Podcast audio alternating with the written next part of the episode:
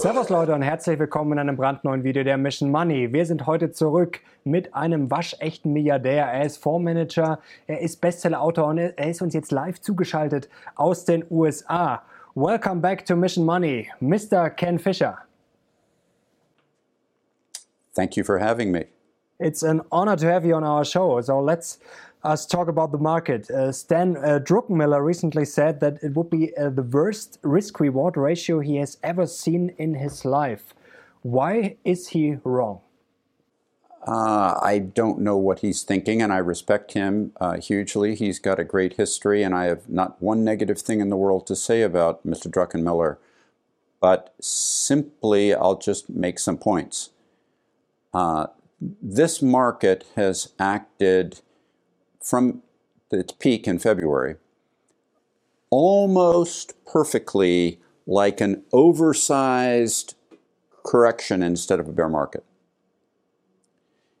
And by that, I mean that while it's clearly a bear market, has been a bear market by magnitude, it, it dropped more than enough to qualify as a bear market its behavior from beginning to end, uh, and particularly in terms of things you normally expect from a correction, it's really acted more like a correction than a bear market. Then, additionally, I would say, and I'm a little reluctant to even say this, that if you just use the very long history of the US stock market as the longest history and therefore the best long-term guide to history.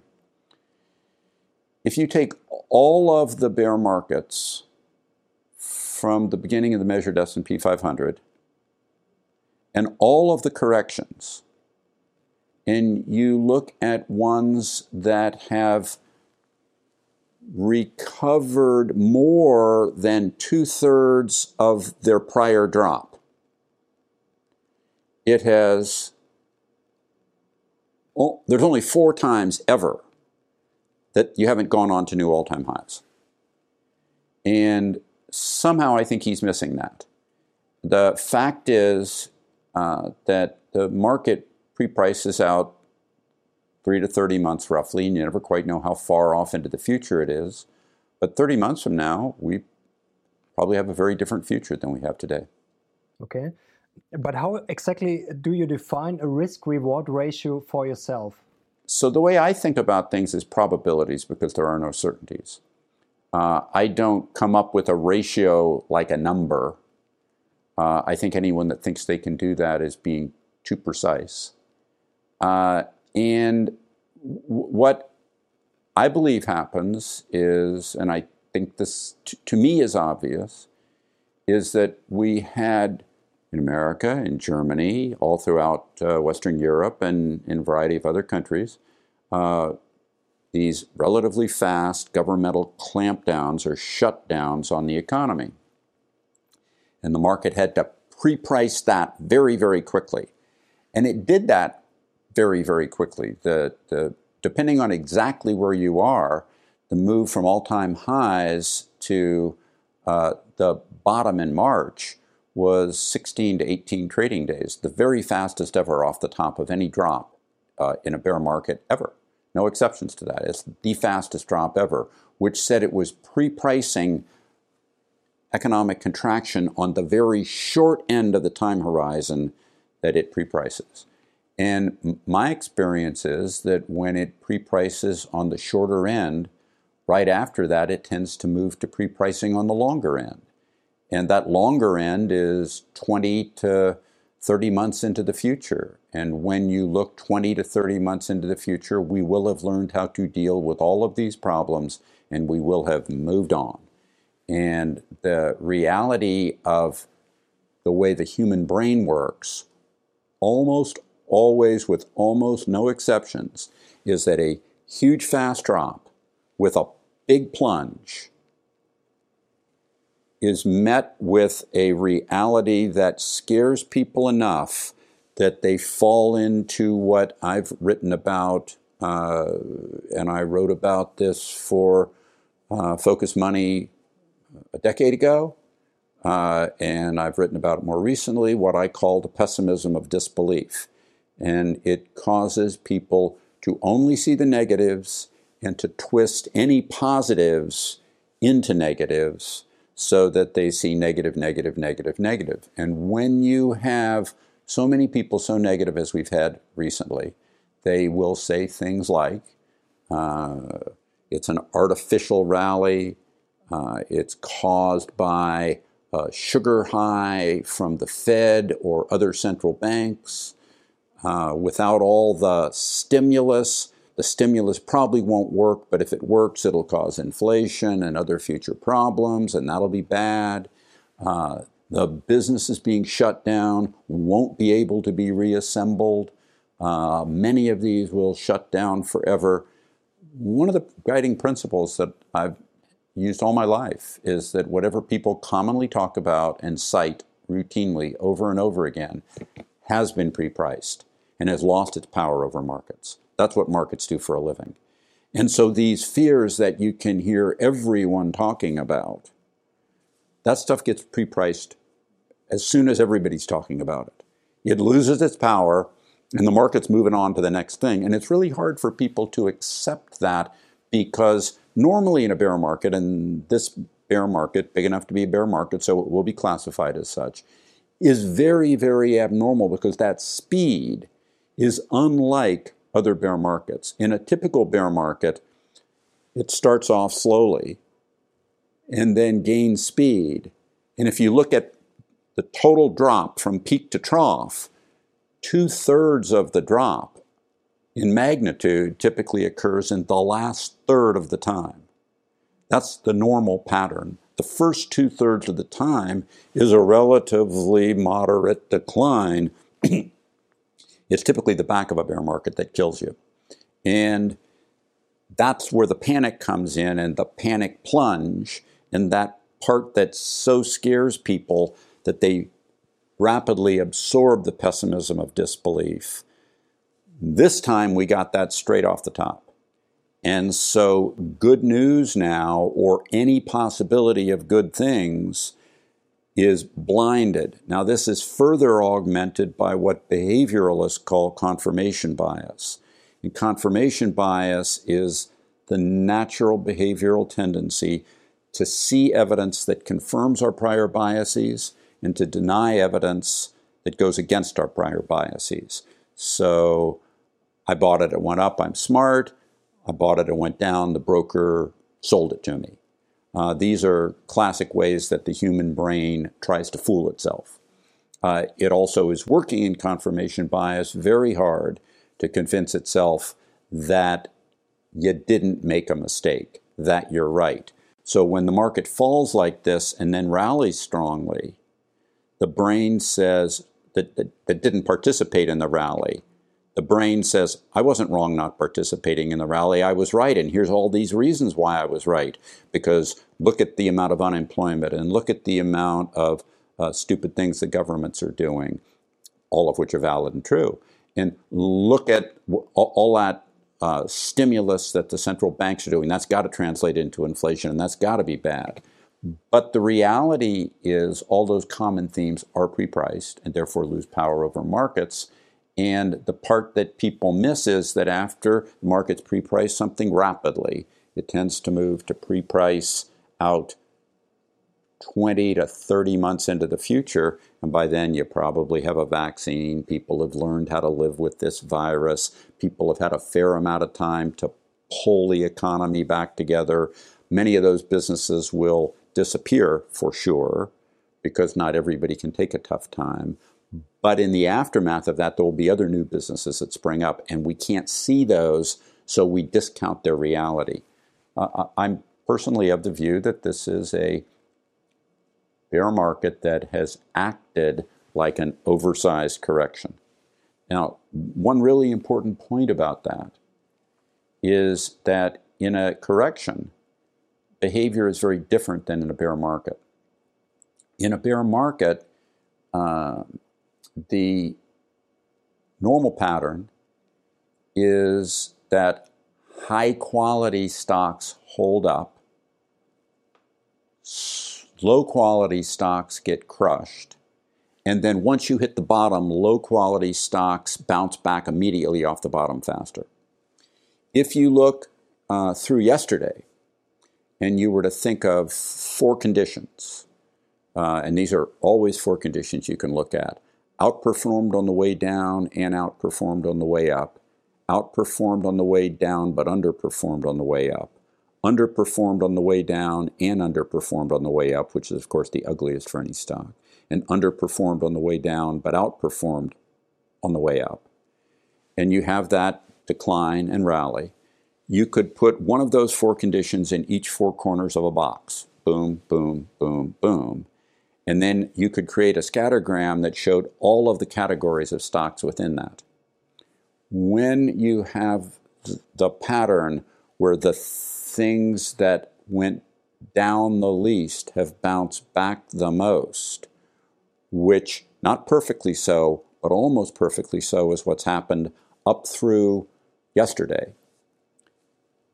That's the way corrections act, with continuity within a bull market.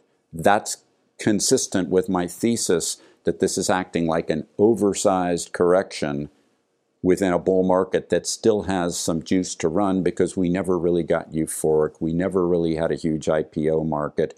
We never really had all of the things that you regularly see at the end. I've regularly referred to in my Focus Money columns this prior bull market as the most underloved bull market of all time. And we never really got that kind of euphoria that John Templeton used to legendarily talk about as what forms the top of a bull market. So, um, f- from my view, I just see this as a bear market that's acted more like a correction. And so I think about it more like a correction. Okay, you don't uh, think uh, we have too much uh, euphoria? Um, many people asked in our community, uh, what is your tool to measure the mental state of investors as a whole? So, how do you define uh, the sentiment in the market?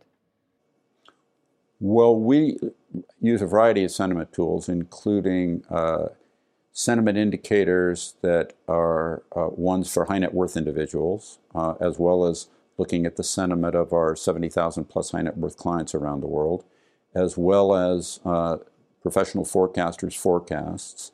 Uh, and uh, as of the bottom and the few weeks after the bottom, uh, we can't find uh, sentiment that's as negative as this sentiment has been at any time other than bear market bottoms. Uh, the fact of the matter is, if you just read news stories, people aren't optimistic about where the stock market will be 12 months from now. They're pessimistic about where the stock market will be. Uh, the, they're not overwhelmingly pessimistic now the way they were, uh, you know, in the end of March and beginning of April, because the rising market tends to make people somewhat less pessimistic. But they still don't expect a resumption to new highs. Uh, what I said in Focus Money was that um, if we started opening up in the early middle parts of the summer, that I expected the market to be at new all-time highs faster than anyone can envision. And from here, it doesn't take that much to do that. And that would still shock almost everyone. Uh, now, I don't mean to be critical of anybody or anyone, but that same sentiment is normally true as bull markets begin and get going. This bull market, if you look, for example, at the S&P, dropped 34% from peak to trough. It has recovered a little over 70% of that, a little over 71% of that. I can only find four times in history ever that either a bear market or a correction has retraced 70% plus of its prior drop and not gone on to new all time highs promptly. In two of those four, you had another retesting, but in none of those four did you have huge retesting. You never got to that part where you retested the prior absolute lows. I don't think there's a basis in history for this market having the views that a lot of people have about it. The uh, overwhelming sentiment is not for new highs and a continuation of the bull market. Is there any event possible uh, which make uh, would make switch uh, your mind? Uh, would you become a bear if something bad would happen right now, and what would it be? So the basis for being bearish, simply stated, is big bad things that no one had pre-priced. Uh, because going back to my prior point, the things everyone talks about uh, are pre-priced, therefore they lose their power over markets. The coronavirus was a perfect example of that. Uh, can there be more of those things coming along that no one talks about that have not been pre priced, that are big and bad and ugly? Absolutely, there can be.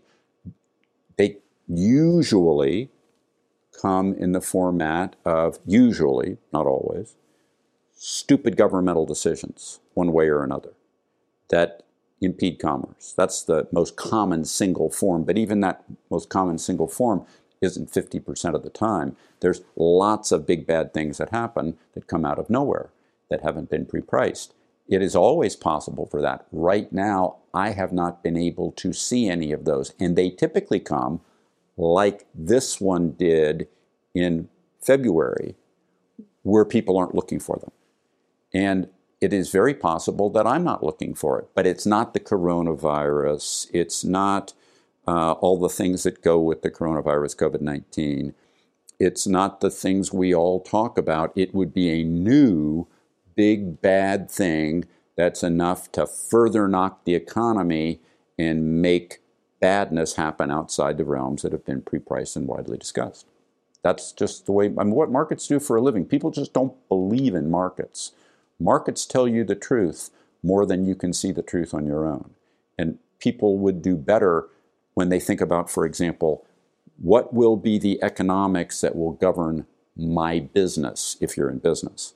They would do better to trust the market's direction as to where the economy will go than to try to figure out where the market will go based on what they think the economy will do because the stock market's always been a leading indicator, not a lagging indicator or a coincident indicator. But many people uh, don't get why the markets should rise higher than, let's say, a year ago, because it seems uh, to us uh, we have so many more problems. So we have the coronavirus, we have maybe a recession, now we have the riots in the USA. So why should stocks rise so much faster now? Because one year ago, uh, the situation seemed much more comfortable uh, to us. Let me ask that question in reverse of you. Can you find a single bear market in history that turned into a bull market where one month, two months, and three months after the bull market began, that exact same statement wasn't true with different specifics? It's always true. The fact is, that's missing the point that markets pre price out 20 to 30 months. Most of the time. Could it be 18 months? Sure, I don't really know but they pre-price a fairly far future, and particularly so after they've had a period where they pre-price very quickly. That part about pre-pricing 20 to 30 months out is a long time from now and a lot of opportunity for people focused on problems as people collectively, like some overly huge colony of ants, work on the problems one by one by one by one by one by one by one, a lot of those problems get fixed and turned into positives that we can't see today. That's the problem that people have because they don't get that the stock market leads the economy, not the other way around. And their assessment of problems are about things here and now, and they're fretting about those. And that's a backwards way to look at markets. It's the wrong way to look at markets. Markets just don't work that way whenever we've been early in a bull market, it has always been true that people can't see why it should go up. If they could see why it should go up, they would already spent all their money. And you use the word comfortable. Comfortable in markets is a very expensive thing. You, you don't want people comfortable. You want people uncomfortable. The more comfortable people are, I mean, if people are really, really, really, really comfortable, that goes straight back to being into that world of euphoria. We don't want people comfortable. If we want markets to go up, we want people uncomfortable. Markets aren't kind and soft and fuzzy like a teddy bear. Markets are brutal, and they're supposed to be brutal because they're about pre pricing. So, what is uh, the biggest mistake uh, investors could uh, do right now? So, Warren Buffett is very cautious uh, at the moment. We know it. Uh, we talked about it uh, very often. So, is it more dangerous to be too cautious or too greedy now? Um, well, do you think people are fearful? Mm, two months ago, sure. Now, no, it's some are fearful, some are not. Well, that latter statement is probably always true, but um, you know what? What Warren Buffett uh, legendarily said was, "You should be greedy when others are fearful, and fearful when others are greedy." And so, if you believe that most people were fearful a couple of months ago, you should have been greedy then, for sure. Um, and yet, not very many people were because plunging prices scare people, and people want clarity. And just like comfort, clarity is a very expensive thing to get in the marketplace. Uh, I am, and I say this reluctantly, um, I don't think, I, have nothing but respect for Mr. Buffett, but I don't think you can find anyone that was a great investor that remained a great investor when they were at the age he is. The, the tendency when you get to be that old is to sit still. And whether that's uh, legendary John Templeton, you just go through the list of legendary investors. When they became really old, they became inactive. They didn't say they were inactive, but it's just part of being that old, I believe. Uh, let's come to money management and valuation. Uh, now, uh, three years ago, we talked about the PE ratio in Munich, and you told us that it doesn't matter how high a PE ratio actually is. So many people in our community ask, uh, will the PE, uh, the PE ratios go up and up because there's so much money coming into the markets? Well, actually, that's a lie there is not money coming into the markets. Um, you know, if, if you actually look at, at fund flows, uh, this market has risen without positive fund flows, which is very common at the bottom of bear markets moving into bull markets. Uh, the fact is that's a myth. It's not a truth. The what I said three years ago, I could have said six years ago, or ten years ago, or fifteen years ago. Uh, although I didn't interact with Focus Money 15 years ago, but the fact is, statistically, we have a very long history of prices. In parallel, we have a very long history of valuations, not just PEs, but valuations of any other metric you choose to look at price to book, price to sales, price to cash flow, price to dividend yield. I don't really care which one you take. And because we have very long history of both, we can then do uh, correlations and look at see in time periods moving forward from any given period if there's any predictive value to any given level of that valuation, PE or any other one. And the answer is that on any time period that anyone really cares about, and more or less with these exact same words, I would have said this when I was speaking to that three years ago. Valuations are not predictive. They never have been. It's one of the mistakes that people fall into. It's easy to see why people would think that high valuation markets would do badly and low valuation markets would do well. But in fact, if you look at one, three, five year time periods, there is zero correlation coefficient between levels of PE or valuation otherwise and subsequent price returns. The fact that there's zero correlation tells you there's zero causation.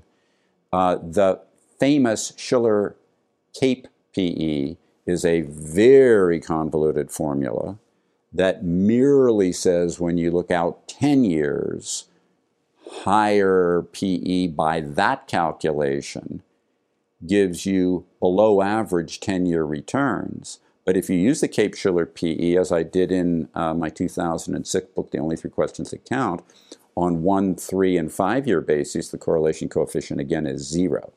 And I'm just going to tell you just as you and most investors and everyone has been so exercised about things this year, which is very normal. The fact is that nobody really cares what the market will do over the next 10 years if the next three years went strongly the other way first. The next three years will govern how they feel, how they react, just as the period from February to March 23rd has governed how people have reacted since. And that the Cape Shiller PE shows you a below average return over a subsequent 10 year period is superfluous because it tells you nothing about the next one, three, and five.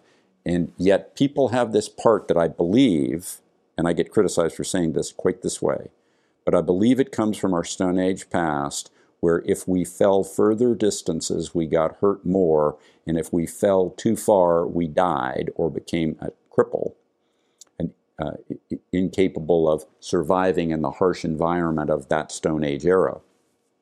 And in that, um, it's natural to us that heights is a scary framework. And almost anything that I provide to you in a framework of heights will cause you fear. If I can take that same thing and turn it into something that is not heights, uh, it tends to not be fear. So let me just do that. Uh, take a market with uh, a given PE and turn it into an EP and compare that to interest rates, and then uh, it doesn't look so scary. Uh, so a PE of 20 might seem high to someone, but that's an earnings yield of 5% after tax, which, if you compare it to a bond yield, which is pre tax, is a very compelling rate today. Uh, now, mind you, we don't really have a lot of E right now because of the economic contraction, but you can go back to lots of bear markets in the past where the economy contracted and the earnings went away as the market bottomed. And uh, the fact is, Low PE markets don't tell you the market's going up any more than high PE markets don't tell you the market's going down. You can break the world down perfectly into exact levels of PEs and ranges of high to low and look out one, three, five years, it tells you nothing. And since it tells you nothing, uh, you shouldn't use that for trying to figure out where the market would go.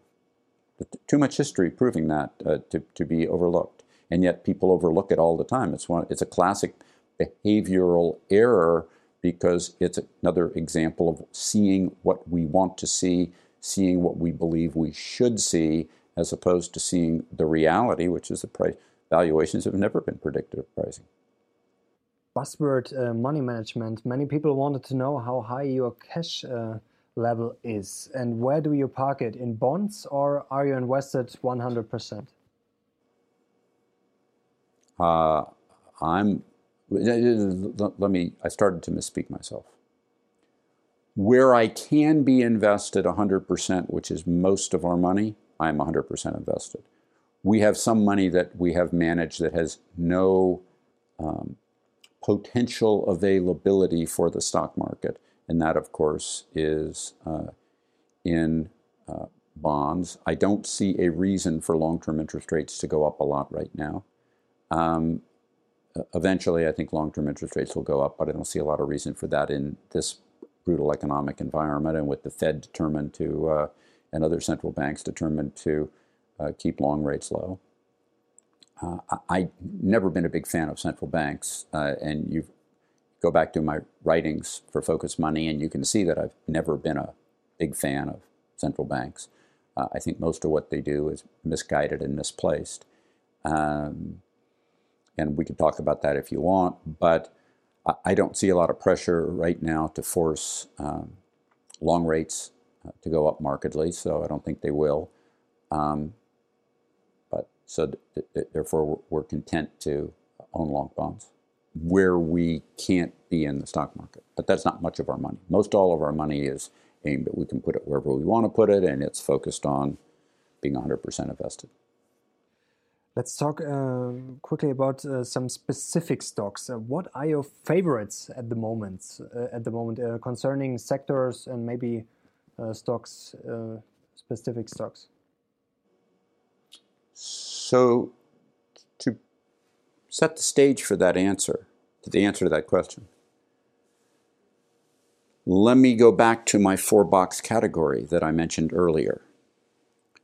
fundamentally, I believe that this market has acted, as I said earlier, like an oversized correction, even though it's been big enough to be a full scale bear market. And accordingly, with that, what I believe happens is that categories like the legendary FANG stocks uh, irregularly ought to be doing better. Uh, the growthy part of pharma, um, high quality growth, even if it's not at terribly high growth rates. Companies with fat gross operating profit margins as opposed to thin gross operating profit margins. And let me go on a tangent for a moment with that one. Uh, generally, in the latter stages of bull markets, this is not a perfect rule, but it's a pretty darn good rule. Generally, in the latter stages of bull markets, companies with fat gross operating profit margins do better than companies with thin gross operating profit margins. And I think that's where we are. So, uh, things like big pharma, things like those FANG stocks, uh, they're easy. Uh, and then the additional advantage of them for uh, most investors is that if I were to be wrong, or you were to be wrong, or anyone else was to be wrong, and you always have to remember when you're doing these things that you always have to be contemplating that you may be wrong and you will be some of the time. They're easy to get out of. They're the easiest stocks to get out of. So they're doing well. I expect them to continue to do well. But if that changes, they're also the easiest to get out of.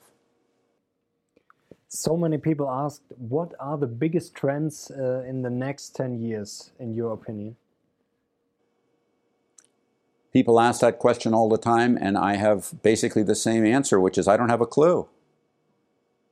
If you, markets don't pre price out 10 years, and so it doesn't really make much difference to me. Uh, markets pre price out sort of three to 30 months. And uh, I'll say some things about the future, but I have no ability to be precise on this. Innovation will continue. And a decade from now, there'll be a lot of new things that don't exist today, just as there's a lot of things that exist today that didn't exist 10 years ago. Um, things will continue to improve in terms of electronics and all of the benefits that come from that. But exactly how, I don't know. Uh, it is perfectly clear that we are going to make some huge changes in the way we deal with um, health issues. Uh, there is so much that this pandemic has shown us that we're not doing right, people over the next 10 years in different parts of the world, some doing it better, some doing it worse, will refashion our responses to things to be different and better than what they've been uh, because we can't allow the kinds of problems that we've had with this pandemic to recur uh, when the next virus from someplace, somehow, some way should attack. And so there'll be a response on that which will improve things. Um, on average, other than the problems that associate with human self abuse, life will continue to get longer. Uh, overall productivity will continue to show us ways to do a little more with a little less. Uh, contrary to what people want to think in the next 10 years, most of the movement toward so called clean energy and a lot of the ESG investing that has gone on, not all of it, but a lot of it aimed at public infrastructure, will all go bankrupt. Uh, when? Probably not until the next major economic contraction that happens in a more normal way.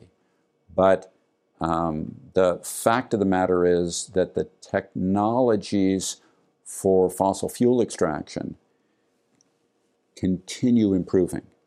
And they improve faster and better than the things that are associated with non fossil fuel energy. And it's a point that people miss.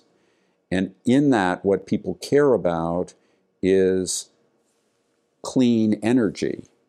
They don't really care so much in their heart about where the clean energy comes from. So, what we will move toward is a world where we take fossil fuel and run it through plants cleanly to produce the energy because it'll be cheaper because they want that clean energy to be inexpensive. And that technology is emerging pretty rapidly. So, we will see those sort of solar power, windmill type uh, operations uh, move away. But at, at exactly what rate and exactly when, I don't know. I don't have any exact vision over the next decade, and I never have. But progress will continue. Things will get better. Things will get better irregularly. That's the, that's the lesson of the last 150 years. Another community, uh, community question which came up frequently what do you think about leisure and travel stocks and the aerospace sector? Uh, I have no comfort with the leisure and travel stocks because I think that world will be rocked for a long time. If you go back to my description earlier of the four boxes, uh, the box with the four corners, that's part of the world that uh, is continuing to suffer because it's too easy for people to say, you know, that cruise ship might be okay, but um, why should I take that risk? I think that's a longer time coming. And that would, of course, include uh, things like the cruise ships and you know, an awful lot of the uh, optional airline travel. Uh, airline traffic is making a very slow comeback and will continue to make a comeback, but it's going to take a lot to get it back to the levels uh, that uh, we're used to where people feel comfortable flying in crowded airplanes. Buzzword trade war. How do you see the conflict between China and the USA? So let me answer that uh, this way because I think my answer is a little different than most people would give you. Um, I think it's pretty clear that so far China's won all of this. Uh, if you take, for example, the Chinese stock market this year, it dropped less than the rest of the world, uh, is down less currently than the rest of the world, and they've been able to rebuild their economy uh, despite the virus in their country better than the rest of the world overall. And that's a pretty good sign of their relative, if you will, toughness. They have just seen that uh, when tough things happen, a lot of the Western world economically crumbles. And uh, therefore, they actually know that if they want to be tough, they can win out on a trade war against the West. I, have never believed in trade wars. I don't believe in trade wars. I don't particularly think that, um, for example, uh, China and the U.S. were going at each other for a good long time during the bull market, and that was never enough to stop the bull market. But it was a bad thing, not a good thing. It wasn't helping; it was hurting, and the bull market was continuing despite it. The fact is, trade wars aren't good. Uh, trade wars are bad. Now, there's things you can say that I think are perfectly rational that aren't trade war that some people might confuse with trade war. It is perfectly rational for America, which has made a lot of noise about this, to want to build certain things at home uh, so that those things are secure on America's soil. The same could be said of Germany, the same could be said of many countries. Uh, that you don't necessarily have to have everything uh, imported that might be the very cheapest if it was imported. But the reality is that when you get down to trade war, it's always a negative. It's always a bad idea. The question is, is it bad enough to stop a market? But China's evidenced its toughness relative to the rest of the world to show in this pandemic period that when tough stuff happens, they're tough and most of the rest of the world crumbles. Earlier, non related to this, I said people should trust markets more relative to their own views of economics. And to me, it has been telling that from the beginning of this uh, move downward and then upward associated with the pandemic and the co- economic contractions derived from the pandemic, it's been instructive to me that the Chinese market's done better than the rest of the world that's a telling statement. We should trust that market action in terms of what it's telling us, which is how relatively tough and capable of dealing with adversity they are relative to what we are, and we should take that seriously. Hmm. Ray Dalio is very uh, bearish concerning the USA. Um, do you also think uh, China will make big steps, um, becoming the number one in the next years? In the next years, I, you know, I, I, don't know what you mean as a time frame by the next years. If you take the next one, two, three, four, five years, that's impossible because America is still so much relatively larger. America is also by far the most diverse economy in the world. Uh, in the very long term, maybe, but remember what I said earlier when you asked me about 10 years out. I don't really have a 10 year vision. If you say the next one, two, three, four, five years, it's mathematically not possible. The, uh, I, I want to make a couple of more points that I should be obvious, but maybe they aren't. If you look at this bull market, the United States in that last bull market did better than, let's say, Europe. But if you took mega cap tech out of both markets, the gap narrowed and was almost identical.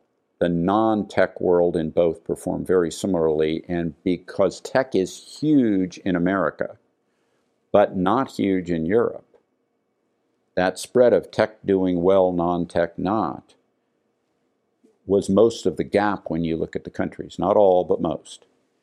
When we think of China, there are very few parts of the global tech world that China competes in successfully. It's, it's, it's a big deficiency. The fact of the matter, for example, if you really want to dominate the future in tech, one important leg of the stool is the world of integrated circuits. And in the free global market, they do not compete well in integrated circuits. If you look at most software, they don't and can't compete. So you take something like their prime social media platform, WeChat, they can't sell it outside of their own empire in any material way. It's not competitive. They have it the way they have it for their own reasons, and you know we could get into that if you want. But the reality is, it's not globally competitive. If you really want to dominate the future, it's really important to build your technology capability and the fact is that right now China's not really in the position to optimize that. China has been doing very well. I expect them to continue to do very well. But if you really want to overtake the US, you have to overtake the US on the US's own strong points, which is the leadership in futurism through innovation and technology. The um, now, mind you, maybe the United States destroys its capabilities in those ways moving forward in ways that I can't envision. But China would have to get stronger on a global basis in selling technology to be able to become that globally dominant number one. Maybe they will. Which part of the world is uh, most uh, underestimated in your opinion? Maybe Europe, maybe emerging markets, maybe a country like India. What's your opinion?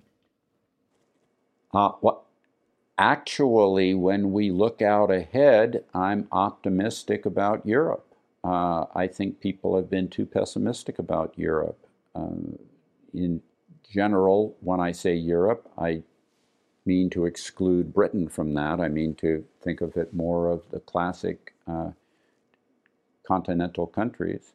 When we look at Europe, I'm relatively optimistic uh, it's its stock market, not necessarily over the next one, two, three months, but when we look out over the course of the next two, three, four, five years, I think Europe's been going through a process of learning better than it used to learn. I actually think the pandemic has driven a lot of that. If we look at the variations within Europe, there are learning lessons from that all the way from Italy, where there's been a lot learned in this process, to Sweden, going a completely different path, uh, to progress that you can see in the opening up in Austria and Denmark, which have been actually done quite well. Uh, and all of those lessons are something where what I believe will happen is European countries will learn from each other, moving to better practices, and not just about the pandemic, but also about economic recovery that comes with that and how to run businesses and how to run governmental functions. A country like Italy, which has been grappling with its own well known problems for a long time, is now more making internal strides toward overcoming its problems than squabbling with each other the way they had been for quite some time. Uh, I find all of that, looking out over a slightly longer time period, relatively optimistic for Europe compared to the totality of the world. You asked about emerging markets. L- let me just say that emerging markets are often misunderstood. And emerging markets are almost always about uh, very few, very big stocks in each country. In all of these countries, you're, with the exception of China, uh, three to five stocks are going to make up more than half the total money value of the stock market. And China is only slightly different in that regard. In that, uh, it's a big cap phenomena. And we've had a big cap phenomena for a long time, but those big caps are traditionally areas that are less juicy. Uh, a lot of materials, a lot of telecom, a uh, lot of big bank. Uh, and if you want big bank, you know, Europe's very strong there. Uh, so uh, I don't see the enthusiasm for emerging markets. Uh, I actually think the core of Europe is in pretty good position looking out three to five years. How's your enthusiasm concerning gold?